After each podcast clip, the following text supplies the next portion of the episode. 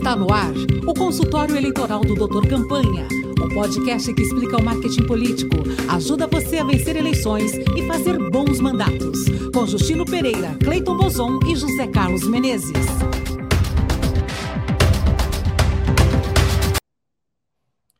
Olá, José Carlos Menezes. Olá, Justino, Cleiton, ouvintes da Rádio Brasil Atual. Olá, Cleiton Bozon. Olá, Justino. Olá, Menezes. Olá, ouvintes da nossa Rádio Brasil Atual. A rádio que mostra, que conta o que as outras não contam, né, pessoal? Então, queridos ouvintes da rádio, hoje nós vamos, e que depois nos acompanharão no Spotify ou no YouTube, quiser ver as nossas carinhas, é só ir lá no nosso canal no, no YouTube. Hoje nós vamos fazer um, um programa especial. É, por que especial? A gente viu aí a onda de ascensão do bolsonarismo, da truculência na política, da violência como argumento político, da defesa da, das armas, do ataque a mulheres, negros, homossexuais e outros setores mais fracos da sociedade. E nesta semana a gente viu a um dos mais importantes representantes do, da, da, truculência ser punido e muito provavelmente irá perder o seu mandato de deputado estadual por São Paulo. Cleiton Bozon, de quem nós estamos falando? A gente está falando do deputado estadual Arthur Durval, muito mais conhecido como Mamãe Falei, que tem um histórico muito complicado, mas que digamos, o ápice foi aquele áudio em que ele vai é, lá para ele vai lá para a Ucrânia, Ucrânia, e claramente a grande questão dele é como que eu faço para voltar aqui e fazer turismo sexual? E fica explicando como é que se faz para fazer turismo sexual em países pobres de mulheres pobres, um negócio assim aviltante. Então, então Menezes, é, é para tratar é, tanto do caso do, do Arthur Durval quanto do caso do, do Fernando Cury, que é o Fernando Cury é o indigitado. A, a colega, a deputada estadual Isapé, que a gente convidou a deputada estadual Marina Elou, da Rede, ela que faz parte do Conselho de Ética e que vai poder falar para a gente sobre esses dois casos e sobre como é que funciona o Conselho de Ética e por que, que teve diferença com relação aos dois casos que são absurdos. O tema da semana.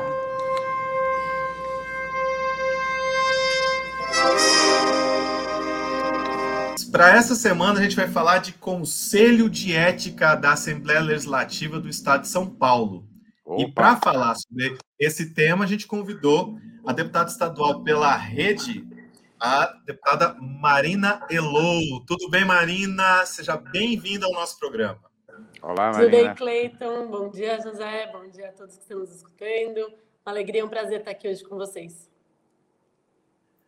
Marina, explica para a gente. Muita gente está se falando muito em conselho de ética, falando muito sobre, sobre isso, e está falando faz um tempo, né?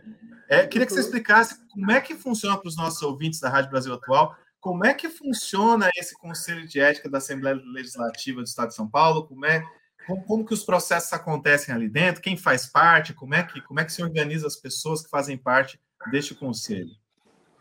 Tá bom, ótimo. O Comitê de Ética da Assembleia Legislativa do Estado de São Paulo, cada casa tem o seu comitê de ética.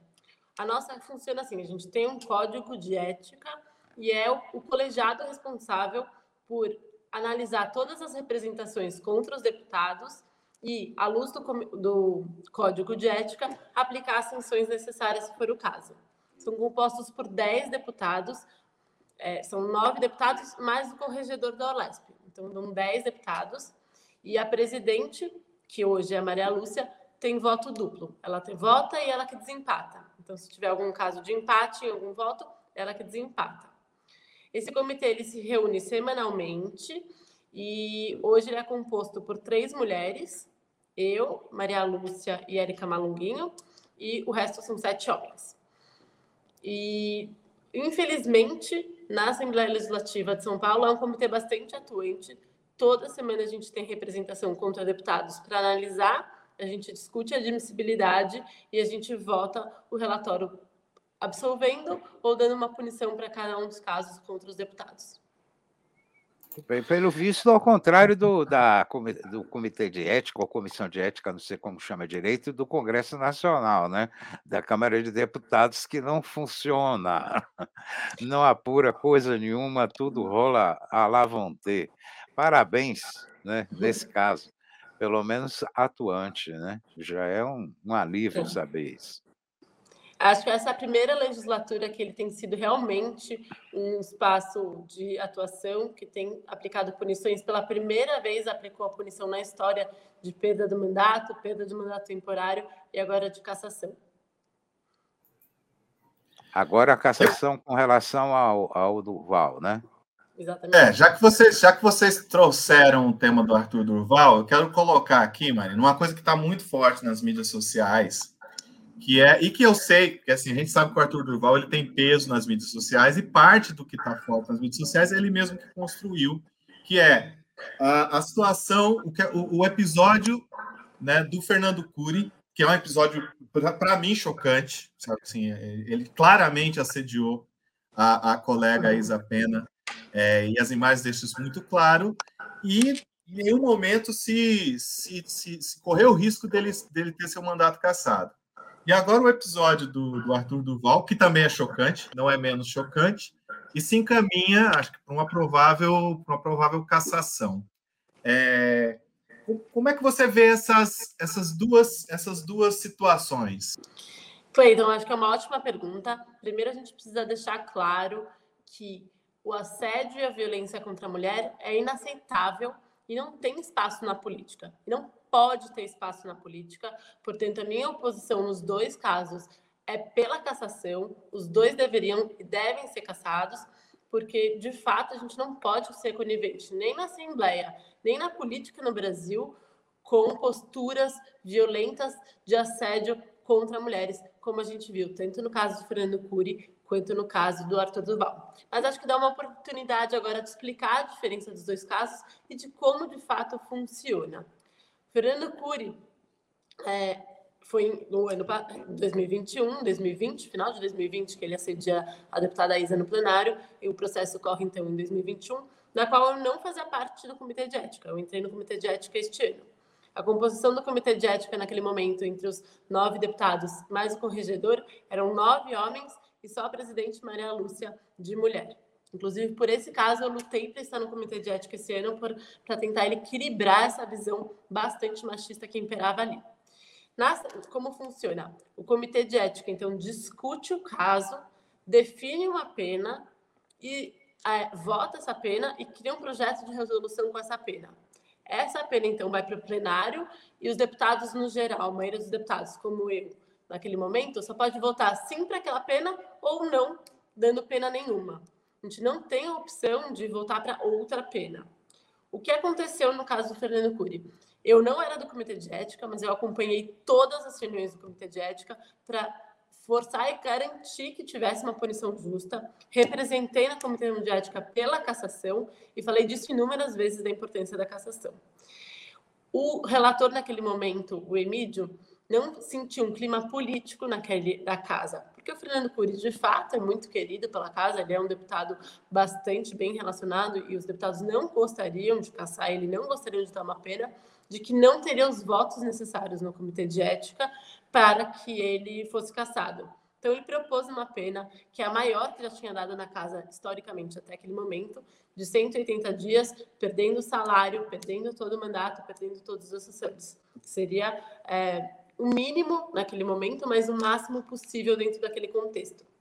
Estava tudo caminhando para esse momento e no dia do, da reunião do Comitê de Ética para votar, teve um golpe capitaneado pelo deputado Wellington Moura, que propôs é, trocar a pena de seis meses por uma pena de menos de três meses, na qual o deputado Fernando Cury nem perderia nem o salário, nem os assessores, ou seja, dar férias para o deputado. É, e daí, naquele contexto, a gente lutou muito para reverter isso. Conseguimos as 63 assinaturas possíveis para a reversão para a pena original. E celebramos naquele momento uma ampliação da pena no contexto que aqueles deputados queriam aliviar para o Cury. É verdade que muitos deputados, sim, é, trataram os dois casos de formas diferentes por conta da relação com os deputados que eles tinham. Mas isso não é verdade no caso de todas as pessoas. Na verdade, no meu caso, que lutei pelas mulheres de várias deputadas mulheres também que se sentiram profundamente ofendidas nos dois casos e que entendem que o melhor cenário seria a cassação. Quando acontece isso agora com o Arthur, tem duas diferenças. Primeiro, que o Arthur já não era réu primário. Ele já tinha tomado duas advertências do Comitê de Ética, por uma, é, por uma briga e a outra esse ano por ter um funcionário assinando ponto ao mesmo tempo que postou foto viajando no Chile, ou seja, um funcionário no momento fantasma, e tinha tomado duas advertências, ou seja, pela dosimetria da pena, ele já tinha, ele já não era réu primário e já tinha um histórico de pena no comitê da, de ética. Para além disso, é verdade que ele não tem um bom relacionamento com os deputados, que já tinham um histórico e uma cobrança de ter sido muito leniente, no caso do Fernando Cury, e viu nessa uma oportunidade de realmente a gente fazer o certo, que é a cassação nos dois casos. É, eu queria que, que você comentasse um pouco mais, porque os atos como esses do Arthur não estão soltos no ar, né? Eles vêm dentro de um clima, no mínimo desde 2013, que pessoas e ideias que desde o fim da ditadura militar estavam caladas, acham que, que se sentiram à vontade para vo voltar. Então, a, visão da intolerância contra mulheres, negros, é, é, homossexuais, a visão de que, de que direitos trabalhistas não têm valor nenhum, que tem que ser uma selva, cada um ganha o que quer, e que o uso de arma, que, que a defesa de, de argumentos com arma é legítima, ela tem se espalhado. Por exemplo, um amigo de classe média alta que mora num comitê, de, num condomínio em Mairiporã, na beira da represa, semana passada me contou que os moradores de lá que têm armas montaram um comitê de defesa do condomínio, uma espécie de, de, de milícia. milícia condominial.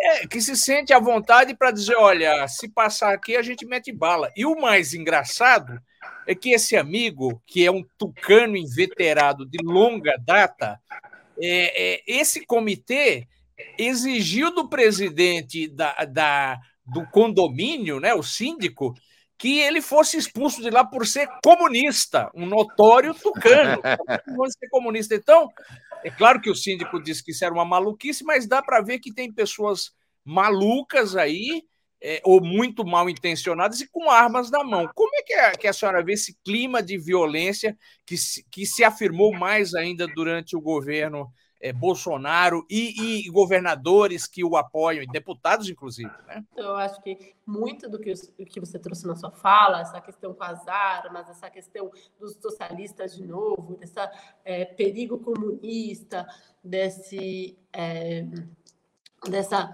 liberdade desse conservadorismo horroroso que retomou com posições misóginas, LGBTfóbicas, racistas, é uma questão mundial, né? A gente não está vivendo isso só no Brasil, isso tem uma orquestração mundial, a gente viu o mesmo processo nos Estados Unidos, a gente viu agora na Hungria, Orbán sendo colocado no cargo com grande maioria no país, com posições extremamente retrógradas e autoritárias. Então, a gente precisa começar a entender como combater isso de forma mais estratégica, olhando um contexto maior, porque é muito grave, realmente. Muito bem, sociais... deputada, parabéns.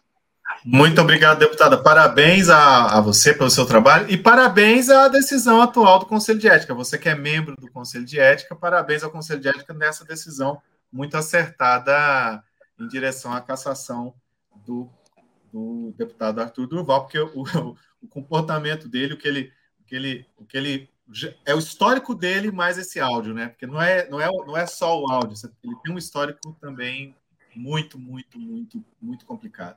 Parabéns e muito obrigado pela participação aqui no nosso programa, deputado. Obrigada a vocês, foi um prazer que a gente possa junto ir lutando por uma melhor qualidade na política. Amém. Obrigado.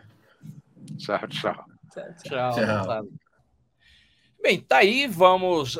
Eu considero um momento político muito importante a, a, cassação do, do Arthur Duval. Vamos esperar que se confirme, como tudo indica que, se, que acontecerá.